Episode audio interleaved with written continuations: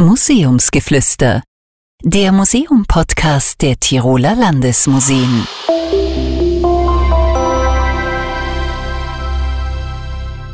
Einen wunderschönen guten Tag, herzlich willkommen zum Museumsgeflüster. Ich bin Michael Zechmann-Kreis, Leiter des Bereichs Marketing und Kommunikation der Tiroler Landesmuseen. Marketing oder doch Propaganda ein unschönes Wort, mit dem wir zumindest im deutschsprachigen Raum heute meistens das Naziregime und den Zweiten Weltkrieg verbinden. Auch, aber nicht nur deshalb ist dieses Wort bei uns mit einem negativen Unterton behaftet. Aber es gab diese Propaganda schon vor den Nationalsozialisten und es gibt sie natürlich auch noch heute. Propaganda ist, so ein Zitat, der Versuch, kollektive Überzeugungen und Emotionen zu formen, zu synchronisieren und für zielgerichtetes Handeln zu motivieren. Das schreibt Thorsten Schilling im Fluter, Heft 63.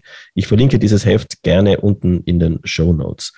Wir alle sind, schreibt dann Schilling weiter, den Versuchungen und Zumutungen von Propaganda ausgesetzt. Doch jedes propagandistische System hat seine Risse und ausgeblendeten Zonen. Sie zu beleuchten ist der erste Schritt in die Freiheit und in die eigene Verantwortung.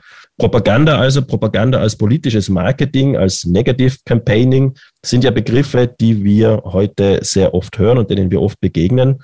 Bei jedem Scroll durch Facebook, durch Instagram und TikTok. Das Ganze zu differenzieren ist sehr schwer und ich, ich will damit zeigen, dass Propaganda auch heute noch existiert. Und wir werden heute ein bisschen versuchen, in diesem Podcast auch diese zeitgenössische Sicht auf die Propaganda zu besprechen. Und wir machen das anhand einer kleinen, aber sehr feinen Ausstellung, wo Sonja Buchreutner derzeit das Thema der Kriegspropaganda im Ersten Weltkrieg thematisiert.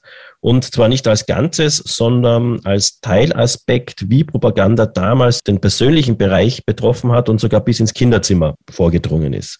Ob sich da auch Parallelen zur heutigen Propaganda ziehen lassen, werde ich eben mit Sonja Buchreutner besprechen. Sonja ist Historikerin und Leiterin des Tirol Panorama mit Kaiser Jäger Museum. Sonja ist aufgrund der Corona-Pandemie nicht direkt bei mir gegenüber, sondern wir werden das, diesen Podcast zum ersten Mal über Zoom aufzeichnen, deshalb auch eine etwas schlechtere Tonqualität heute. Sonja sitzt im Tirol-Panorama oben. Ich sehe dich über den Screen. Hallo. Hoch über den Bergisel. Genau, das Tirol-Panorama ist auf dem Bergisel in Innsbruck, ein Berg äh, von großem historischem Interesse, weil dort die Bergisel-Schlachten stattgefunden haben, die sogenannten Freiheitskämpfe 1809. Äh, Und gerade die Freiheitskämpfe von 1809 waren ja auch Kriegspropaganda im Ersten Weltkrieg. Also auch die, die, die, die Schlacht und die Figuren, die Protagonisten wurden in der Kriegspropaganda thematisiert. Also passend auch der Ort jetzt hier, wo wir jetzt gerade sitzen. Ja. Und deine Ausstellung, die eben in dem Museum am Bergisel ähm, gerade gezeigt wird, heißt Für Gott, Kaiser und Vaterland mit einem Fragezeichen am Ende. Ähm, woher kommt dieser Spruch für Gott, Kaiser und Vaterland? Und warum ein Fragezeichen?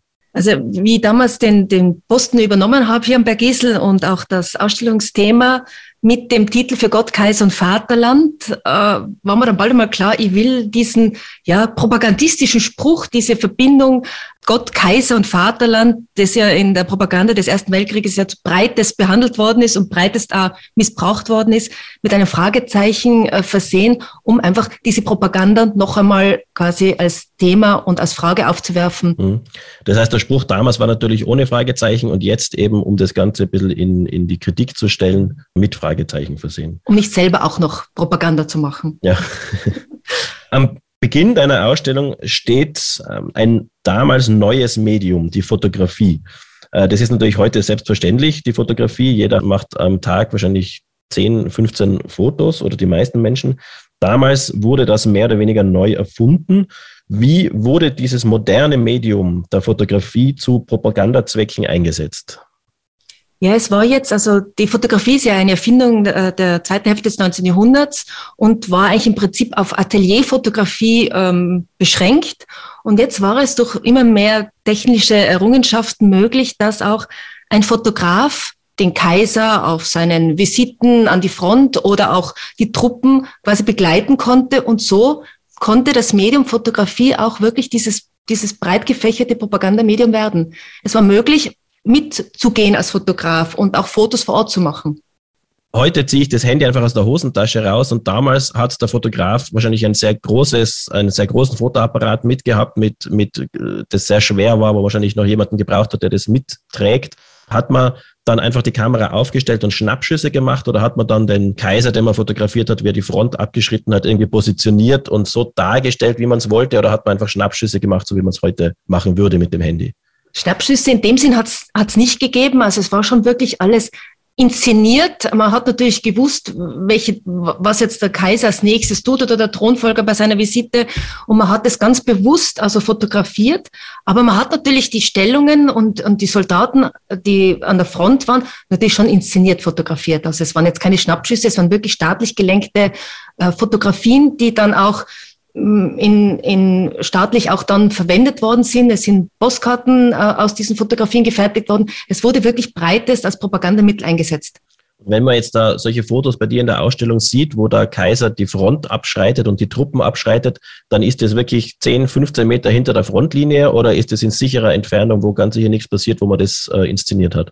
Also die Fotos, die wir vor allem also in der Sammlung, der, in den historischen Sammlungen haben, sind natürlich Fotos, die sind weit ab der Front. Also die sind wirklich an der, quasi im Hinterland gefertigt. Also man sieht bei diesen offiziell gesteuerten Fotos eigentlich nie wirklich die Gräuel des Krieges, die, die Schrecken, wirklich tote äh, Körper, die zerfetzt herumliegen. Also das ist das Problem, das wir jetzt haben mit, mit äh, den Fotografien, die wir in den Sammlungen haben. Das sind natürlich diese staatlich gelenkten Fotografien, die natürlich den Krieg auch in einer idealisierten Form darstellen. Und wenn wir das Glück haben, durch private Leihgaben Fotos zu bekommen, die jetzt wirklich an der Front gefertigt worden sind, durch auch einen privaten Fotografen, der halt einfach seine Kamera mitgenommen hat, also ein Soldat mit eigener Kamera, mhm. äh, sind das natürlich dann Bereicherungen, die dann wirklich die Realität zeigen. Die Fotos, die quasi staatlich gelenkt wurden, zeigen immer eine Inszenierung, sind Propaganda pur. Also von, von Anfang an ab dem Zeitpunkt, wo man die Fotografie erfunden hat, hat man das schon so gemacht, dass man das wirklich zu Propagandazwecken wirklich inszeniert hat, wenn ich das jetzt äh, dich richtig verstanden habe. Ich erinnere an, an also mir, mir ist in Erinnerung geblieben von einem amerikanischen Präsidenten, den ich jetzt nicht namentlich nennen will, und es war nicht Donald Trump, ähm, wo man sehr lange darüber diskutiert hat, ob er jetzt bei einem Foto in einem Krisengebiet die Hemdsärmel raufrollen soll oder ob sie unten sein soll und wie das besser rüberkommt bei den Menschen.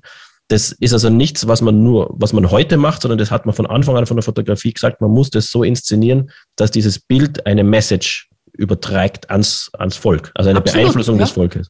Ja, also ich sehe das auch so. Also man hat ja wirklich in den Ateliers sich selbstbewusst äh, als Familie, als, als Ehepaar präsentiert. Und so ist das Medium dann halt natürlich im erst, in der Zeit des Ersten Weltkrieges zu seinem, quasi zu einem Highlight geworden. Man konnte einfach wirklich Foto Fotos für Propagandazwecke nützen. Und, und das ist ja, es gibt ja auch aus der Zeit Plakate und Postkarten, wo Fotos auch Thema waren. Mhm. Also Oder die Basis nicht, war. Nichts ja? geändert äh, von damals sozusagen. Ja, ich sage immer, der Erste Weltkrieg war quasi für vieles auch die, die Quelle von Propaganda, mhm. wie man Propaganda machen kann. Ja? Und auch wofür, oder? Wenn ich das in der Ausstellung, ich habe das Glück gehabt, diese Ausstellung schon anschauen zu können, dann wurden diese Propagandakampagnen ähm, ja auch gemacht, um Geld einzutreiben. Das ist, wenn wir uns das heute anschauen, diese ganzen Dienste wie Instagram und TikTok, sind ja diese neuen Medien heute äh, im Vergleich zu den Fotos damals, mit denen mit Bildern eben Marketing gemacht wird. Von den Islamisten bis zu amerikanischen oder russischen Präsidenten können wir das ja durchaus Propaganda nennen, was, was uns da täglich begegnet. Und auch diese Propagandakampagnen suchen ja nicht nur nach einer geänderten Meinung oder nach einer veränderten Meinung, sondern die suchen ja auch nach Geld. Und das war auch eines der Ziele der damaligen Propaganda, irgendwie Geld aufzutreiben. Geld aufzutreiben und, und dann natürlich auch die Bevölkerung bei Laune zu halten. Man hat also Kriegsnagelungen veranstaltet. Das heißt, man hat Holzsoldaten, äh, Holzritter ähm, äh, ähm, durch be bekannte Bildhauer machen lassen und dort Nagelungen. Also du hast einen Nagel kaufen können und dann wurde diese Figur benagelt und jeder Nagel hat eine bestimmte Summe eingebracht. Und so wurden nicht nur Gelder offiziell für die Kriegswitwen- und Waisenfürsorge akquiriert, sondern auch quasi so kleines gesellschaftliche Events draus gemacht, auch in Krisenzeiten, in Kriegszeiten, dass sich die Menschen getroffen haben und, und quasi zu einem bestimmten Thema einfach sich ähm, eine Nagelung, äh, zum Beispiel, wir haben jetzt da diesen bekannten Blumenteufel in der Ausstellung oder auch einen eisernen Ritter, äh, wo dann quasi gesellschaftliche Events waren, wo man genagelt hat hm. oder wo genagelt wurde. Ja? Das, das, das, das klingt jetzt äh, ein bisschen anders für jemanden, der, der das noch nie gesehen hat. Ich kannte das auch nicht, bevor ich bei dir in der Ausstellung war. Das sind wirklich überlebensgroße Holzfiguren. Also die sind irgendwie zwei Meter groß, also wirklich imposante Figuren, die aber mit, ich weiß nicht wie viele, vielleicht weißt du das, wie viele Nägel da drinnen sind. Das sind so, so kleine, wie so Dachpappennägel in Schwarz, die da wirklich zu Tausenden wahrscheinlich. Ja, tausende Nägel, ähm, ja. Genagelt sind und dann so eine, eine Oberfläche, eine metallische Oberfläche eigentlich bilden. Das, das Ganze schaut sehr martialisch aus, wenn man ehrlich ist und auch sehr furchteinflößend. Aber es war wirklich ein, ein gängiges Mittel für Kriegsfinanzierung äh, in der gesamten Donaumonarchie, aber auch im deutschen Raum. Also man findet auch diese Figuren immer noch entweder in Museen, aber auch im öffentlichen Raum. Also wenn man mal bewusst sich so eine Figur ansieht, äh, man entdeckt sie wieder. Und es hat sogar Schulnagelungen gegeben, also quasi in Schulklassen wurden meistens Tafeln benagelt. Also dass man einfach wirklich sagen kann, es waren einerseits quasi so, ja, ich sag so, so Treffen, wo man sich wieder mal zusammengesetzt hat und wo man zu einem Thema, ja, diese Nagelungen vorgenommen hat. Das stimmt. Also ich habe, äh, nachdem ich in deiner Ausstellung diesen äh, Blumenteufel gesehen habe, dann äh, vor kurzem in Wien also eine Statue gesehen und war ganz, bin dann näher hingegangen und bin dann erst beim näheren Betrachten draufgekommen, dass das auch eine, äh, eine so, solche benagelte Figur ist. Also die stehen tatsächlich überall in Österreich mhm. im, im öffentlichen Raum rum. Es ist auch eine Tradition, die aus Wien, in Wien war auch die erste genagelte Figur. Das war aber nicht die einzige Möglichkeit, Geld aufzutreiben. Du hast auch Kriegsanleihen, sogenannte Kriegsanleihen ausgestellt. Was, was kann ich mir darunter vorstellen? Also die, die meisten kriegsführenden Staaten äh, finanzierten den Krieg anfangs nicht nur durch Steuern, sondern durch sogenannte Kriegsanleihen. Äh, und der Sinn war, dass man quasi, also quasi wie Aktien äh, Anleihen gekauft hat und dann mit dem Sieg wurden dann im Sinne der, mit den Reparationszahlungen, die Besiegten sollten dann quasi diese Beträge zurückzahlen. Also da habe ich darauf gewettet, dass man siegt, sozusagen. Ja, wenn, und das war klar, wenn ich da investiere und man verliert den Krieg, ist das Geld weg. Ja. Und das haben Leute gemacht. Und man findet ja heute, also wenn man mit seinen Großeltern oder Ur, eigentlich Urgroßeltern oder aus der, mit der Familie noch Bestände durchsichtet, man hat, viele Familien haben natürlich diese Kriegsanleihen noch daheim liegen, diese Pakete, weil man hat sie groß, also man hat wirklich, jeder wurde aufgefordert, welche zu kaufen. Und, und es wurden auch, glaube ich, acht Kriegsanleihen in der Donaumonarchie aufgelegt. Ähm, es war fast ein bisschen ein gesellschaftlicher Druck.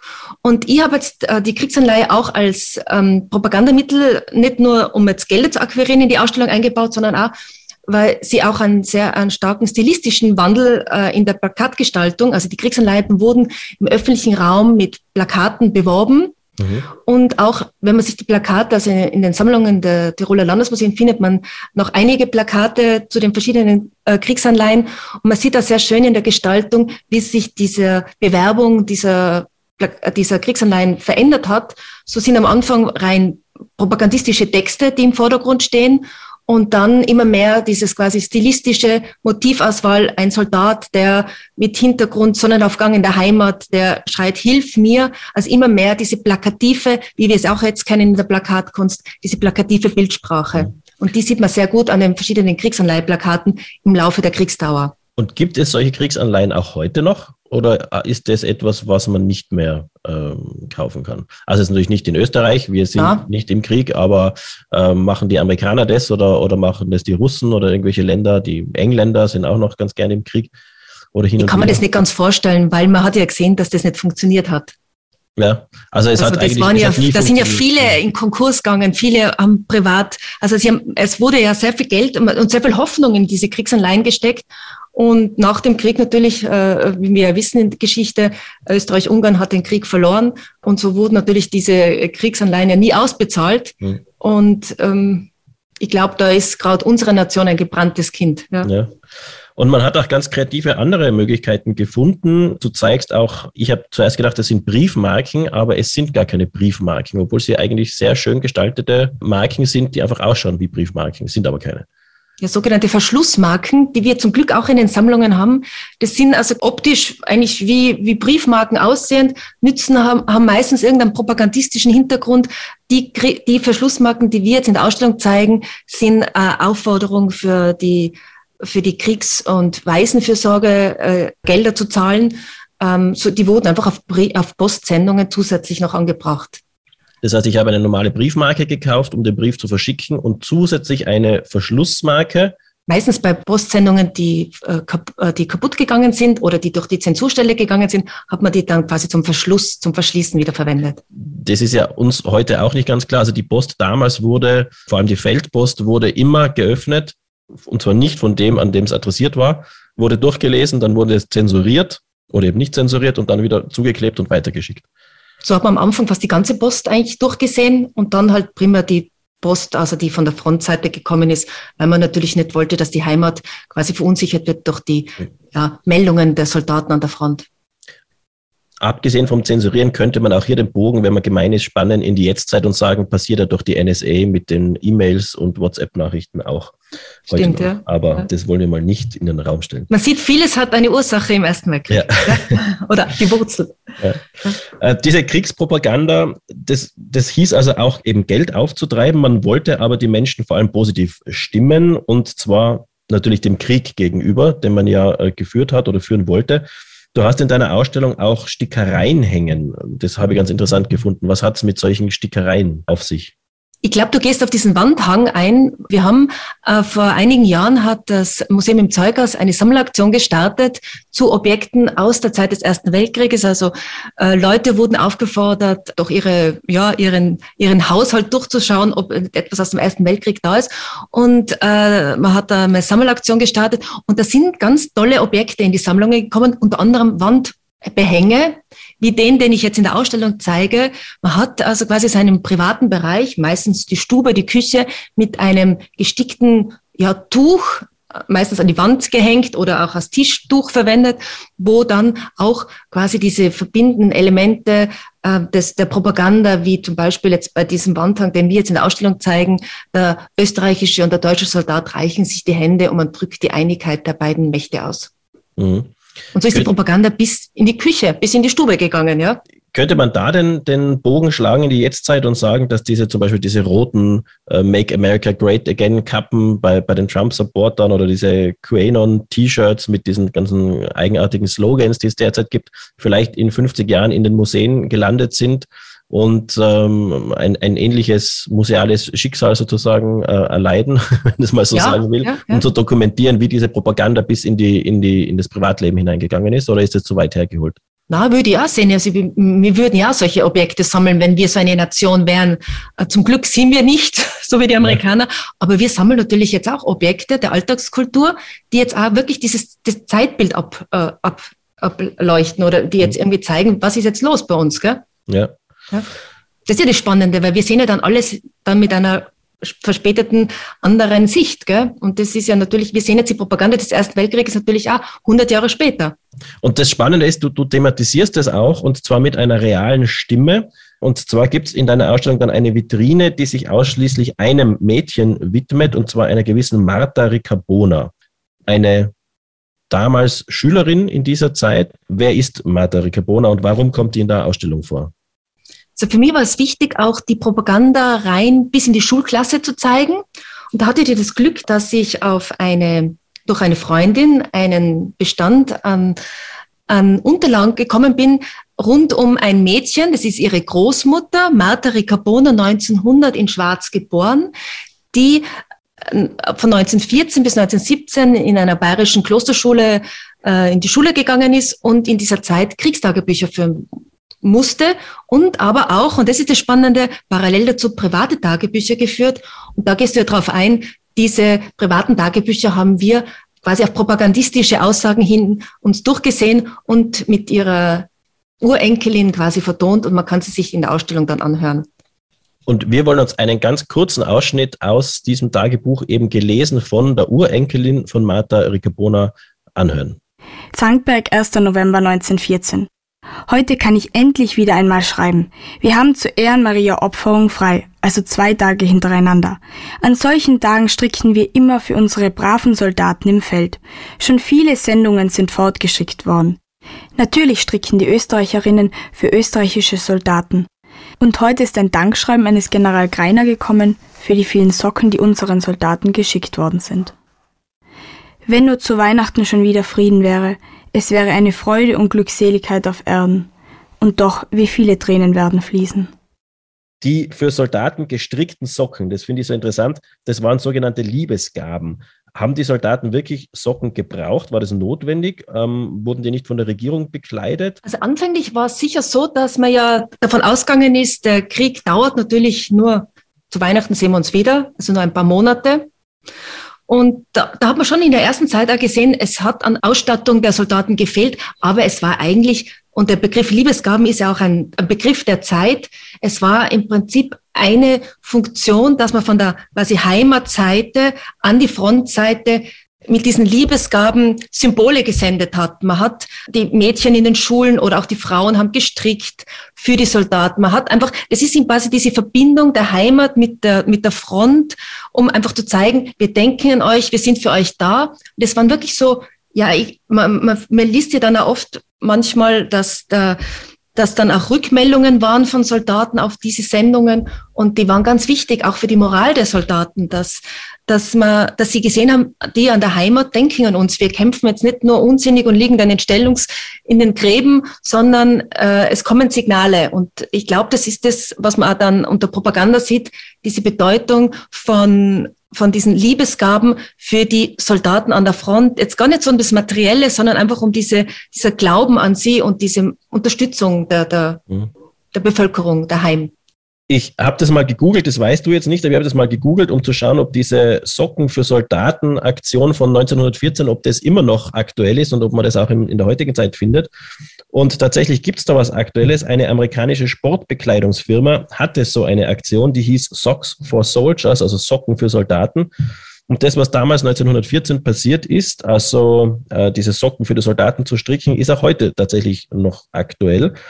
Aber im Grunde geht es eigentlich nicht um die Socken, wie du sagst, sondern es geht darum, die Bevölkerung emotional an die Soldaten zu binden und auch den Soldaten das Gefühl zu geben, die Bevölkerung ist für euch da. Und ich weiß nicht, ob das zu, zu polemisch gesagt ist, aber äh, damit treibt man die Soldaten auch eher in den Krieg, weil, weil natürlich man dann äh, vielleicht herzhafter kämpft, wenn man weiß, man verteidigt da Menschen, Damen, Frauen, Kinder, die einem Socken strichen. Ja, das kann ich mir gut vorstellen. Und es zeigt den Soldaten ja auch, dass das dass quasi das Hinterland funktioniert noch. Wir kämpfen ja für was Richtiges. Daheim, mhm. den Menschen geht's ja gut. Wenn die gewusst hätten, dass da Versorgungsengpässe etc. gewesen wären, weil es natürlich vielleicht anders verlaufen, ja. Das heißt, die Propaganda geht nicht nur in die Richtung in die Kinderzimmer rein, sondern sie geht dann auch von den Kinderzimmern zurück zu den Soldaten. Also auch die Soldaten unterliegen dieser Propaganda, die ihnen zeigt, hey, kämpft weiter, es zahlt ja. sich aus. Wir haben ja zum Beispiel ein Foto in der Ausstellung, wo sich eine Familie 1916 ganz selbstbewusst also fotografieren lässt in einem Atelier, also sehr schön gekleidet. Und dieses Foto wird ähm, dem Vater, der in russischer Kriegsgefangenschaft ist, geschickt. Zum Glück ist es bewahrt worden, weil wir haben ja das Problem, dass ganz viele Sendungen, die an die Front gegangen sind, natürlich Verluste geraten sind, weil der Soldat entweder ist verwundet oder, oder sogar gefallen und die, die Post ist quasi mit ihm dann Verluste geraten. Wir haben ganz wenig Sendungen quasi von der, von der Heimatseite an die Frontseite. Und so ist es sehr schön, wenn wir einige Stücke haben, äh, die dann auch dieses, dieses, quasi diese Ebene zeigen und die Familien ganz selbstbewusst auf Fotografien sich präsentieren. Uns geht es gut, äh, bleib dabei, du, du wirst die Zeit überstehen, du kommst zurück. Und mit Marta Ricabona, wo wir vorhin gerade einen Ausschnitt gehört haben, also aus ihrem Tagebuch, sind wir schon in diesem letzten Teil der Ausstellung, über das wir gerade gesprochen haben, übers Kinderzimmer. Denn diese Propaganda, die ja bis in die Wiege hinein eigentlich geht, das war schon was ganz Besonderes damals 1914. Du zeigst zum Beispiel auch einen Strubelpeter oder Spiele und Malbücher, in denen der Krieg wirklich glorifiziert wurde, schon für die Kleinsten der Kleinen. Ja, zum Beispiel den, den, den Strubelpeter von Heinrich Hoffmann, ein Buch Mitte des 19. Jahrhunderts äh, geschrieben, wurde 1915 als Kriegsstrubelpeter herausgegeben. Und beim Strubelpeter, also bei der Originalfassung, geht es ja um diese unartigen Kinder, um Auffälligkeiten. Und diese Auffälligkeiten oder diese unartigen Kinder werden jetzt im Kriegsstrubelpeter zu ja, den Feindesstaaten umgeschrieben. Und das ist das Spannende. Das sind eigentlich Kinderbücher, die ja sehr brutale Propaganda ja bis rein in das Kinderzimmer vermitteln. Ich kann mir nicht ganz vorstellen, dass diese Kinder, dass die Kinder der Zeit diese Bücher alleine gelesen haben, weil die, das, da muss man ja auch ein historisches Wissen haben und auch die, die Symbolik deuten können. Das sind wahrscheinlich wirklich äh, Werke, die dann quasi von, von den Erwachsenen mit den Kindern gelesen wurden oder auch dann von den Erwachsenen als Belustigungsliteratur verwendet worden sind, aber offiziell als Kinderbücher geführt wurden. Aber waren die Erwachsenen dann schon so gehirngewaschen, dass die da völlig unkritisch das ihren Kindern vorgelesen haben? Also ich denke mir, es gibt immer wieder Kinderbücher, die ich meinen Kindern vorlese, wo ich dann immer wieder mal zusammenzucke, weil ich, weil ich, äh, weil da Sachen drinnen stehen, wo man denkt, das ist aber ein bisschen komisch, das möchte ich meinen Kindern so nicht mhm. weitergeben jetzt nichts Propagandistisches, es geht eher um, um andere Sachen, wie irgendwelche Jäger, die auf äh, Tiere schießen und es wird so dargestellt, als ob das eh alles super und toll ist und die Tiere das wollen. Waren die so unkritisch, dass die das einfach vorgelesen haben oder, oder hat es da schon auch kritische Stimmen gegeben, die dann ihre Kinder so erzogen haben, dass sie gesagt haben, naja, äh, das ist Propaganda. Achtung. Ich denke, ich, ich sehe das immer so, die Leute sind ja auch mit dieser Propaganda aufgewachsen. Also die, die Generation, äh, diese Propagandabücher, äh, wir spielen Krieg oder, oder ähm, oder äh, so Kampfspiele der Zeit gibt's ja schon vor dem Ersten Weltkrieg. Und ich glaube, dass doch diese Generation der, der Eltern schon ab 1900 mit, diesem, mit dieser Literatur, mit diesem Thema ähm, wir spielen Soldaten oder auch mit diesen Malbüchern, dass man, dass man da äh, ähm, Husare oder Infanteristen ausmalt, äh, die Elterngeneration ist ja damit aufgewachsen und wir haben natürlich jetzt einfach ganz einen anderen Zugang zu diesen, zu diesen Büchern. Vielleicht äh, natürlich findet man kaum am Widerhall von kritischen Stimmen, weil natürlich das ist ja ganz selten bewahrt. Gell? Mhm. Da müsste man wirklich vielleicht die Zeit des Ersten Weltkrieges ist jetzt einfach schon zu weit weg.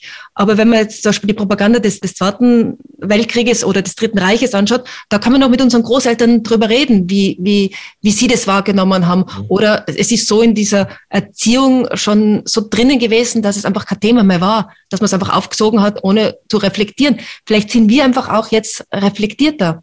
Ja, vielleicht ist das ein Vorteil unserer Generation, dass wir etwas kritischer sind, was Texte angeht, die uns vorgelegt werden. Ich möchte noch ganz kurz eingehen. Am Ende der Ausstellung steht ein Zitat an der Wand, wo wir erfahren, dass sich eine Frau, und das finde ich eine ganz wilde Geschichte eigentlich, dass sich eine Frau ertränken wollte, weil ihr einziger Sohn im Krieg gefallen ist. Und sie wurde dann zwar gerettet bei diesem Selbstmordversuch, ist aber sofort wieder ins Wasser und hat sich schlussendlich dann doch suizidiert. Das ist ja eine zutiefst traurige Aussage da am Ende dieser Ausstellung und sehr ergreifend. Was möchtest du den, dem Besucher, der Besucherin mit diesem Zitat mitgeben? Also mir war es wichtig, dass man einfach, wenn man sich so die Ausstellung jetzt durchgeht, die Objekte sind natürlich Propagandaobjekte, die ja durchaus sehr illustrativ, sehr nett sind. Also es sind auch diese, diese Liebesgaben, da sind kleine gestickte Kissenwandbehänge, Propagandapostkarten mit Kindern, die zwar Soldatenuniformen tragen oder Holzgewehre oder Holzschwerter haben, aber die Darstellungen sind alle sehr lieb, sehr nett. Und die Propaganda des Ersten Weltkrieges war natürlich auch sehr beschönigend. Und wir haben uns einfach gedacht, ähm, das, das Kulturvermittlerinnen-Team und ich, wie können wir da quasi diesen Bruch sechs Millionen Tote quasi zeigen? Und da ist uns der Spruch von der Käthe Kollwitz, der bekannten deutschen äh, Grafikerin, äh, untergekommen, die dieses Zitat ähm, in einem ihrer Tagebücher äh, geschrieben hat.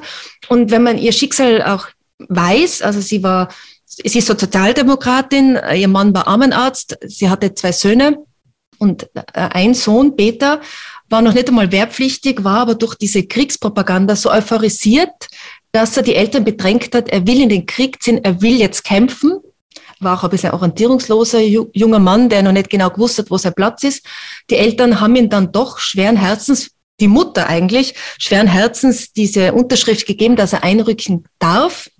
Peter Kollwitz, sie hat dann eine kurze Ausbildung genossen, ist äh, an die Front äh, nach Flandern und eine Woche später gefallen. Und dieser Spruch äh, zeigt sehr gut das Leben dann der, der Kollwitz mit diesem, ja, sie hat dem Sohn das ermöglicht, er war noch nicht einmal dran, er musste nicht kämpfen, aber sie hat ihm halt selber auch ein bisschen euphorisiert. Sogar sie hat diese erste Kriegspropaganda ja gar nicht so negativ gesehen, sondern war auch als Sozialdemokratin irgendwie von diesen Bildern beeindruckt.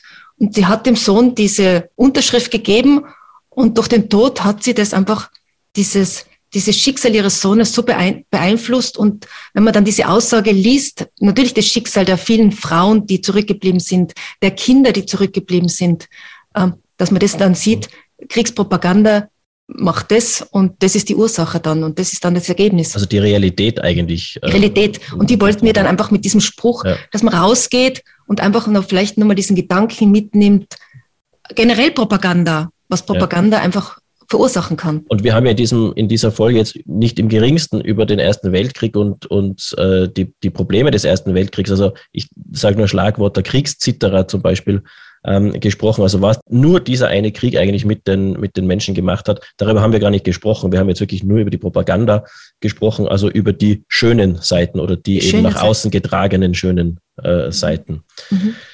Wir können und sollen aus der Geschichte lernen. Ich glaube, ein Satz, der ganz, ganz wichtig ist. Und je kritischer unser Geist ist, desto eher können wir natürlich auch Propaganda entgegentreten. Ich glaube, das ist ganz wichtig, dass wir uns das äh, hinter die Ohren schreiben. Vor allem, wenn wir das nächste Mal wieder durch Facebook und Co. scrollen und lustige Memes sehen, die ja die heutige Propaganda oftmals sind und äh, deren Inhalt uns dann vielleicht gegen andere Menschengruppen aufhetzt, uns für eine politische Kraft begeistern soll oder uns einfach Angst vor der Corona-Impfung machen soll. Auch das passiert ja. Und auch das ist Propaganda. Und äh, eine Beschäftigung mit der Vergangenheit kann da eben oft die Augen ein bisschen öffnen. Danke, liebe Sonja, dass du uns heute dabei geholfen hast. Wer sich deine Ausstellung anschauen will für Gott, Kaiser und Vaterland, so heißt sie, noch bis 24. April 2022 im Tirol Panorama mit Kaiserjägermuseum am Bergisel in Innsbruck zu sehen. Und äh, bevor wir diesen Podcast beschließen, kommen wir zu einer Rubrik, der einzigen Rubrik. Die lautet, welches Museum, Sonja, sollte ich noch besuchen, bevor ich in die ewigen Jagdgründe gehe? Das Tirol Panorama kennst du? Abseits der Tiroler Landesmuseen. Abseits der Tiroler Landesmuseen. Ähm, vielleicht das Salzburg Museum mit dem Sattlerpanorama. Da siehst du dann quasi ein, eine andere Geschichte. Wir haben ja da das Riesenrundgemälde als ja, gerade, ich sage fast als Zimelie heroben. Und in Salzburg kannst du dir das Sattlerpanorama quasi ein Panorama, ein, ein historisches Panorama darstellen, das äh, die Umgebung von Salzburg anschauen. Das sind also beides, sowohl in deinem Museum als auch im Salzburg Museum. Das sind Panorama-Gemälde, die um 1890 sowas gemalt wurden und da 360 Grad Gemälde sind, wo man mittendrin steht und, und äh, sozusagen eine Art 1900 Kino Erlebnis Das Kino des 19. Jahrhunderts und das sind die beiden einzigen erhaltenen Panoramen in Österreich. Ah ja, ja, vielen Dank. Liebe Hörerinnen und Hörer, Sie finden alle Podcast-Folgen auf tiroler-landesmuseen.at slash podcast. Wenn Sie wollen, können Sie auch eine E-Mail schicken an podcast.tirolerlandesmuseen.at. Wie immer der Hinweis, wir freuen uns, wenn Sie diesen Podcast teilen und mit Ihren Freundinnen und Freunden besprechen. Danke auf jeden Fall fürs Zuhören. Danke, Sonja. Danke. Bis bald im Museum. Museumsgeflüster. Der Museum-Podcast der Tiroler Landesmuseen. Blicke hinter und vor die Kulissen der Museumsarbeit.